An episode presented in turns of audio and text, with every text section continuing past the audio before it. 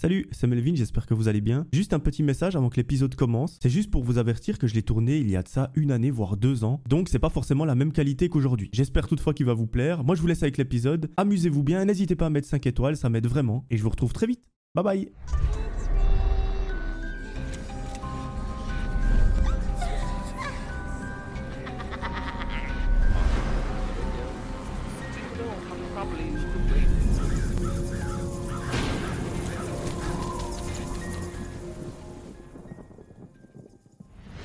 Cette première histoire, c'est celle de Jérémy. À l'époque des faits, Jérémy a 24 ans, il habite encore avec ses parents. Ceux-ci sont en vacances et il décide de voyager. Malheureusement pour lui, Jérémy est encore en études, du coup, il ne participera pas au voyage. Effectivement, à l'université, il n'a pas les mêmes vacances que ses parents qui, eux, travaillent en entreprise, mais il se réjouit quand même parce que pendant une semaine, il aura l'appartement pour lui tout seul. C'est pas que ses parents sont chiants le reste du temps, mais euh, ça lui fera un petit peu du bien de se retrouver tout seul, pouvoir faire ce qu'il veut jusqu'à quelle heure il veut, manger à l'heure qu'il veut, inviter qui il veut, enfin bref, ça va être trop cool. Un fameux soir, Jérémy rentre des cours, il est alors super tard. Il avait un travail à rendre, apparemment ça a pris des plombes, mais il arrive enfin chez lui, il se pose sur son canapé et allume la télévision. Au bout de 30 minutes à regarder une émission, Jérémy s'endort.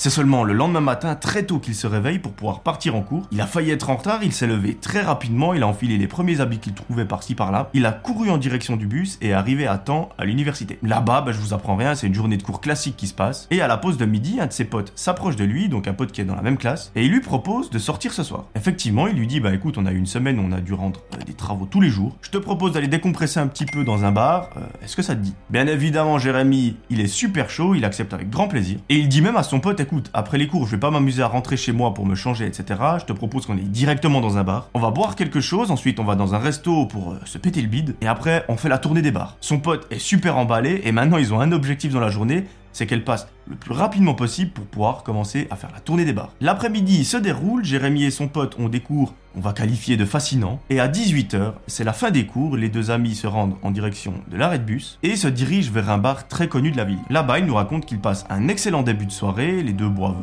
quelques boissons, et au bout de deux heures, ils se rendent dans un restaurant, prennent leur meilleur menu, et une fois celui-ci dévoré, ils partent en direction d'un autre bar. Là, ils nous racontent qu'ils font des heures et des heures dans celui-ci, en plus ils rencontrent d'autres potes, et ça fait que vers 2h du matin, Jérémy rentre chez lui. Contrairement à la dernière vidéo, Jérémy, il est responsable, il sait qu'il a trop bu pour prendre le volant, donc il décide de rentrer en transport public. Bravo Jérémy. Arrivé à la maison, malgré tout ce qu'il a mangé et tout ce qu'il a bu, il n'est pas plus fatigué que ça. Il décide même de se reprendre une bière, de se mettre sur son canapé et d'allumer la télévision. Là, il décide de regarder quelques épisodes de sa série, quand tout à coup, la sonnette retentit. Sur le coup, Jérémy nous raconte qu'il n'a pas peur, il est plutôt ennuyé par le fait que quelqu'un vienne sonner à 2 ou 3 heures du matin. Et surtout, ce qui est le plus chiant, c'est qu'il doit se lever du canapé et d'aller ouvrir la porte. Et je vous jure, quand on est installé dans le canapé, il y a rien de pire. Mais bon, il se dit, c'est peut-être quelqu'un qui a besoin de moi, surtout à 2 heures ou 3 heures du matin. Il se lève et va ouvrir. Sur le pas de la porte se trouve une jeune fille qui a l'air d'avoir une vingtaine d'années. Elle a des très longs cheveux, une capuche sur la tête, et elle lui dit, excusez-moi, mon copain et moi venons de tomber en panne dans la rue qui est juste en dessous de votre bâtiment. Elle lui montre à travers la fenêtre qui est dans le couloir, bah écoutez, ça c'est notre voiture, vous voyez, euh, c'est la nôtre, on est complètement en panne. On peut plus faire un mètre et il faut qu'on appelle la dépanneuse. Malheureusement, nos téléphones n'ont plus de batterie et euh, on est un petit peu bloqué. Elle lui demande donc bien gentiment, est-ce que vous pouvez me prêter votre téléphone? Je compose vite fait un numéro, j'en ai pour 30-40 secondes. Ça nous aiderait énormément, on a beaucoup de routes à faire encore pour euh, retourner chez nous. Et Jérémy, vu qu'il a un très grand cœur et c'est quelqu'un qui aime aider les gens, il lui dit ben, bien évidemment, tenez mon téléphone et euh, je vous laisse faire le numéro. Jérémy, lui, ça le gêne un petit peu de rester à côté d'elle pendant qu'elle passe l'appel, parce que voilà, ça le gêne. Et il part du coup dans sa cuisine. Au bout d'une minute dans celle-ci, il se dit mais elle m'a parlé de 30-40 secondes, ça fait déjà presque 2 minutes je vais quand même aller voir ce qui se passe. À sa grande surprise, la personne est en train de recomposer le numéro parce qu'apparemment euh, personne n'a répondu. Elle le tend vers son oreille et là, quelqu'un décroche. La fille dit quelque chose qui va plus ou moins troubler Jérémy. Effectivement, elle dit ouais, euh, c'est moi, j'ai emprunté le téléphone de quelqu'un. Jérémy, il se rend compte que c'est un homme qui est à l'autre bout du fil et là, il commence un petit peu à se sentir mal à l'aise. Il se dit mais elle appelle quelqu'un qu'elle connaît si elle lui parle comme ça. Apparemment, elle est avec son petit ami dans la voiture, donc est-ce qu'elle l'a appelé lui? Mais ça ne jouerait pas parce qu'il est censé ne plus avoir de batterie sur son téléphone. Donc bref, c'est un petit peu chelou et il commence un peu à se sentir mal à l'aise. Pendant toute la durée de l'appel, donc à peu près une minute, la fille le regarde avec des grands yeux et un sourire un petit peu bizarre. À la fin de l'appel, la fille lâche un OK, bye bye, et elle lui rend son téléphone. Là, toujours plus, elle demande à Jérémy, mais est-ce que je pourrais utiliser votre salle de bain? Jérémy, pour lui, s'en est trop, il lui dit pas va chier, mais presque, il lui dit euh, non et ferme la porte. Il la verrouille et retourne dans le salon. À peine quelques mètres effectués en direction de celui-ci, il entend la fille pousser un rire assez bizarre et elle lui dit tu as fait le bon choix. Jérémy retourne en direction de la porte d'entrée, il regarde dans le petit œillet, et là il voit de nouveau la fille qui est debout euh, sur le pas de sa porte, mais également un homme qui se trouve juste à côté. Celui-ci a un masque qui fait super flippé comme dans les films où il y a un tueur en série. Et là, Jérémy, il est vraiment pas bien. Il voit les deux personnes qui sortent de l'immeuble et à partir de maintenant, c'est 15 minutes atroces qui vont se passer. En fait, les deux personnes qui étaient sur le pas de la porte s'amusent à tourner autour de l'appartement de Jérémy et à taper à toutes les fenêtres possibles. Et vous imaginez pas le bruit que ça fait quand quelqu'un tape sur des stores fermés ça réveille tout l'immeuble. Jérémy, lui, il a le bon réflexe, il décide d'appeler la police. Et là, il a peut-être un réflexe que je vous conseille pas d'avoir. Mais vu qu'il habite aux États-Unis, vous savez que le port d'armes euh, c'est tout à fait différent de chez nous. Eh bien, en quelques termes, il décide de sortir de quoi se protéger. Il le dit clairement, si les personnes entrent chez lui par euh, je ne sais quel moyen, par une fenêtre, par la porte d'entrée, par la porte arrière ou peu importe, il n'hésitera pas à se défendre. Sur le moment, j'espère pour les deux personnes qui étaient sur le pas de la porte qu'elles n'essayeront pas d'entrer, parce que sinon, pour illustrer tout ça, c'est un aller simple pour faire un ping-pong avec tonton Johnny. Quelques minutes plus tard, lorsque Jérémy entend les sirènes de police arriver, il voit par une fenêtre les deux personnes courir dans la rue et disparaître. Un policier vient toquer chez lui pour voir euh, ce qui s'est passé, pour entendre Jérémy. Il lui explique en quelques phrases ce qu'il vient de vivre. Et là, le policier lui dit Bah écoutez, c'est assez étrange parce que ça fait le troisième appel qu'on reçoit ce soir, qui concerne justement un couple qui essaye de s'introduire dans des maisons euh, en essayant de dire que voilà, euh, ils n'ont plus de téléphone, ils sont tombés en panne dans la rue. Vous avez eu le très bon réflexe de nous appeler, on va essayer de les retrouver malgré que ce soit assez difficile. Et Jérémy est laissé comme ça. Il ne porte pas plainte, il décide de verrouiller toutes les entrées de chez lui, de fermer tous les stores, tous les rideaux, tous les volets, bref, il est vraiment confiné chez lui. Et à partir de là, il nous raconte qu'il n'a plus jamais rien entendu. Selon lui, et je pense qu'il n'y a pas besoin d'avoir fait de grandes études pour le deviner, euh, ces personnes ne voulaient pas grand chose de bien. On ne sait pas exactement ce qu'elles avaient derrière la tête, mais peut-être un cambriolage alors que les personnes sont à la maison.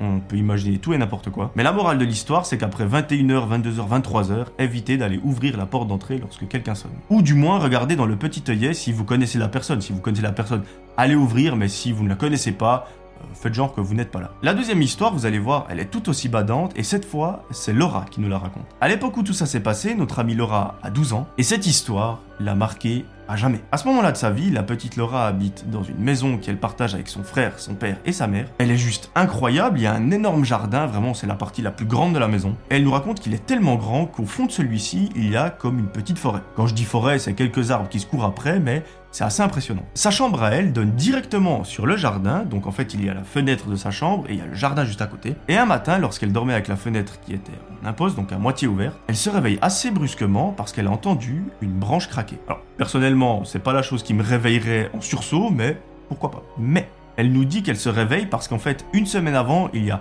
un très gros arbre qui est tombé. Il y a eu la foudre dans le jardin et celui-ci s'est complètement cassé la gueule. Le bruit de la branche lui a rappelé cet arbre qui tombe, ça lui a fait la peur de sa vie. Donc euh, ceci explique cela. En regardant en direction de la forêt qui se trouve au fond du jardin pour voir un petit peu ce qui se passe, elle voit qu'un homme va se cacher derrière un arbre. Celui-ci est assez pâle, il a des longs cheveux et le truc super bizarre, c'est qu'une fois caché derrière l'arbre, il sort sa tête et la fixe avec un regard très bizarre. En plus du regard, il sourit, et généralement, je pense que vous avez l'habitude sur la chaîne, lorsqu'il y a un regard très chelou et un sourire assez bizarre, ça signifie rien de bon. Mais en plus de tout ça, il lui fait un signe avec le doigt et il lui dit Viens ici. Laura, lorsque le mec lui fait signe de venir, elle crie tout ce qu'elle peut dans la maison, et au bout de 30 secondes, son père arrive paniqué dans sa chambre. Laura, sur le moment, elle est tellement tétanisée qu'elle ne peut limite plus bouger. Elle arrive encore à parler, mais ses phrases sont assez incohérentes, mais elle arrive tant bien que mal à expliquer à son père ce qu'elle vient de voir. Son père, vu que c'est un super-héros, il sort de la maison, il va voir dans le jardin s'il retrouve cet homme, mais euh, malheureusement pour lui, aucune trace. Bref, à partir de là, plusieurs mois se passent sans que Laura euh, ne voit cet homme, elle a carrément même oublié. Lorsqu'un jour, elle est seule avec sa mère à la maison, les deux regardent la télévision lorsque tout à coup,